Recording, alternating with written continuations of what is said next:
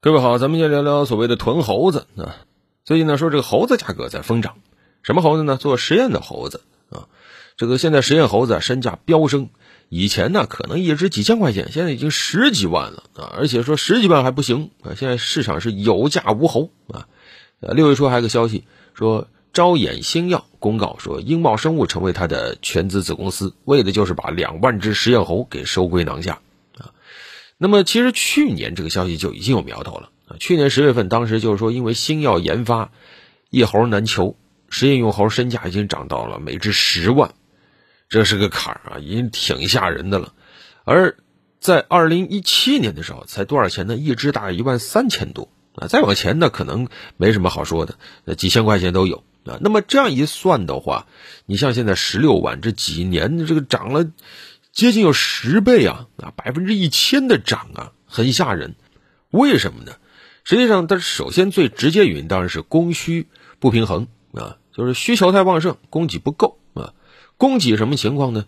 第一就是存量不多。按照我国实验灵长类养殖开发协会的介绍，在去年我国两种实验猴存栏大概是二十四万只，哪两种呢？啊，一种是这个食蟹猴，一种呢是。猕猴啊，这两种二十四万只，那么除去啊不能用于实验的，还有准备拿去出口的，真正的能用的大概也就三万只。二十四万只能用，怎么才三万呢？出口的不说了，那还有不能用于实验是什么情况呢？就是因为这个繁殖出来的实验猴，它跟一般的猴不一样啊。实验猴的饲养管理啊分好几级，有普通级、清洁级、SPF 级啊，好几个等级。然后呢，一般只有成年的实验猴。才能用于实验。你要是种猴、幼猴啊、更年期的猴等等，都不能够用于实验。而像最高等级那种 SPF 的实验猴，那真的是很难养。一出生甚至都没有接触过外界的空气，那可能一只就是十万美元以上。而且品种也比较麻烦。刚才说食蟹猴跟猕猴，猕猴呢我们还可以说是本土的，那但是呢大部分是实验猴啊，百分之八十以上基本上都是食蟹猴。为什么呢？因为食蟹猴。它实际上是东亚的一种猴子，在海边就找螃蟹吃就行了啊，还会拿这个石头敲背呢。它比较小，啊，就是养殖它成本比较低，所以临床实验多用它。那么对于养殖这个实验猴呢，以前主要是美国，它需求量特别大啊。我们知道美国医学是比较发达的，所以美国实验用猴需求特别多。我们最早呢养殖很多实验猴，主要都是用于出口啊，卖给他挣点钱。后来呢？二零零八年金融危机以后啊，我国的实验猴出口受到了很大的影响，很多猴子当时滞销啊，所以呢，我们当时就已经暂停了这种实验猴，尤其是种猴的进口。直到二零一八年，我国才特批了部分猴场的进口申请，这说明我们当时对于这个实验用猴的需求量也越来越大了啊，就是相关的科研的力量都开始发力了。结果到了二零二零年，因为新冠疫情的爆发，当时呢，有关部门发布了一个关于禁止野生动物交易的公告。啊，就是要求各地饲养野生动物场所要实施隔离，严禁野生动物对外扩散和转运贩卖，防止疫情嘛。所以呢，当时就没办法再进口了。那全靠这个自己培育，那就是很麻烦。那因为这个猴啊，它的这个繁殖能力就是很有限的，一只母猴一辈子大概了不起吧，也就生个十只左右啊。生的频繁，一年能够生个两次，一般也就一次啊。然后一胎呢，其实也就是一只。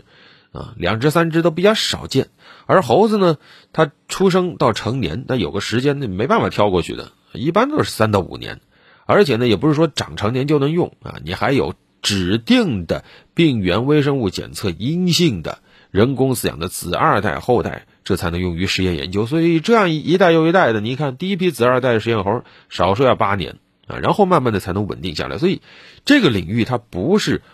工业品领域能够快速的上规模，马上量产，啊，这个没办法，你必须要经过相当的培育期才能投入使用。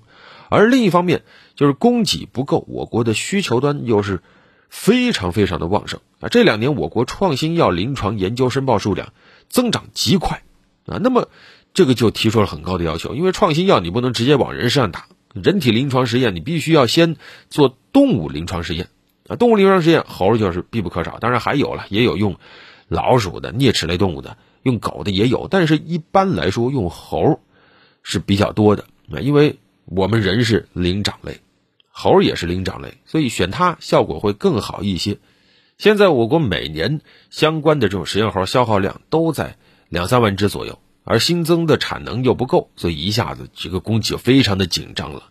除此以外，还有就是这个流通领域啊，有一部分企业现在它捂着猴子它不卖啊，就进一步的导致了相关的实验猴短缺，价格上涨啊。当然这部分倒不像有些人理解的，跟那个房地产市场曾经出现的一些情况，亩地啊那不一样啊。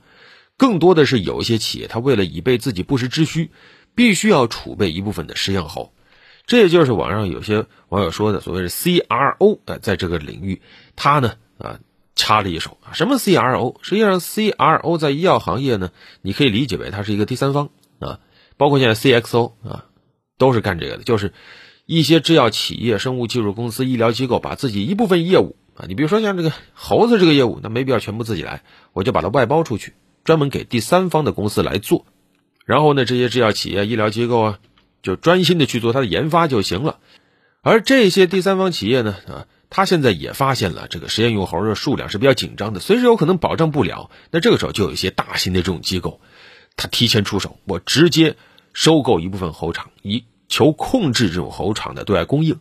干嘛呢？优先服务自己大客户啊。那这实际上也会进一步的加剧市场供给的紧张，就是你以备不时之需，你一定会多储备，你多储备了，人家能买到就少了啊。所以这个现象现在一时半会儿还真没有什么太好的办法，只能说鼓励啊，手上有猴的呢赶紧拿出来流通。最后呢也要说，这些猴子也是挺不容易的，非常感谢所有的包括猴啊、老鼠之类的这种实验动物为人类医药卫生进步做出的贡献啊。科研工作者从来都没有忘记过他啊，也希望技术能够进一步发展。说现在有那种计算机模型啊，未来是不是可以指望靠这个来模拟或者部分替代实验动物呢？